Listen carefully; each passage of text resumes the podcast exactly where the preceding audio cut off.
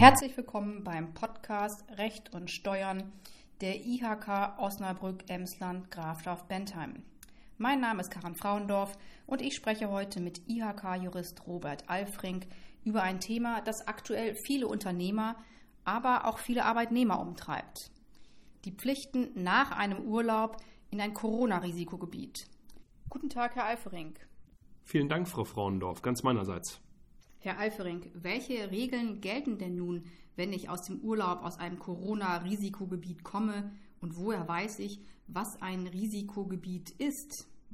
Risikogebiete sind Länder bzw. Teile von Ländern, die fortlaufend seitens der zuständigen Ministerien in einer Liste aktualisiert und zusammengefasst und dann vom Robert Koch Institut veröffentlicht werden. Im Internet kann man sie unter www.rki.de einsehen. In Risikogebieten ist nach der Einschätzung der Behörden die Gefahr einer Ansteckung mit dem Coronavirus höher als in anderen Gebieten. Bei der Rückkehr aus dem Urlaub in Risikogebieten ist man daher nach 27 der Niedersächsischen Allgemeinverfügung äh, zur Corona-Pandemie verpflichtet, sich entweder direkt und ohne Zögern für 14 Tage in Quarantäne zu begeben oder alternativ einen höchstens 48 Stunden alten anerkannten und negativ ausgefallenen Corona-Test vorzuweisen. Das klingt aber schon sehr streng. Ja, die Behörden agieren hier sehr klar und strikt. Dies berührt dann natürlich auch die Möglichkeit von Arbeitnehmern, an ihrem Arbeitsplatz zu erscheinen, denn die Quarantäne kann nicht im Unternehmen abgesessen werden. Welche Länder sind denn nun konkret Risikoländer? Da muss ich auf die Liste des RKI verweisen die sich aufgrund der volatilen pandemischen Lage permanent ändert. Ganz grob kann man sagen, dass die meisten EU-Länder keine Risikogebiete sind. Aber auch hier gibt es Ausnahmen. Luxemburg etwa oder ganz aktuell einige spanische Regionen, darunter Katalonien mit dem beliebten Reiseziel Barcelona. Von den Nicht-EU-Ländern sind hingegen so gut wie alle als Risikogebiete klassifiziert. Angenommen, mein Mitarbeiter kommt nun aus einem Risikogebiet zurück, und muss sich in Quarantäne begeben, weil er in seinem Urlaubsland vielleicht nicht die Möglichkeit hatte, einen Test zu machen. Muss ich ihn dann weiter bezahlen?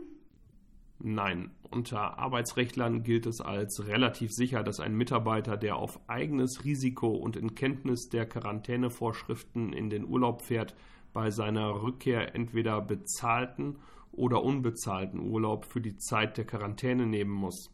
In der aktuellen Version der Corona-Verordnung des Landes Niedersachsen, die ab dem 29. August 2020 gilt, ist klar geregelt, dass sich grundsätzlich alle Reiserückkehrer aus Risikogebieten für 14 Tage absondern müssen und während dieser Zeit unter behördlicher Beobachtung stehen.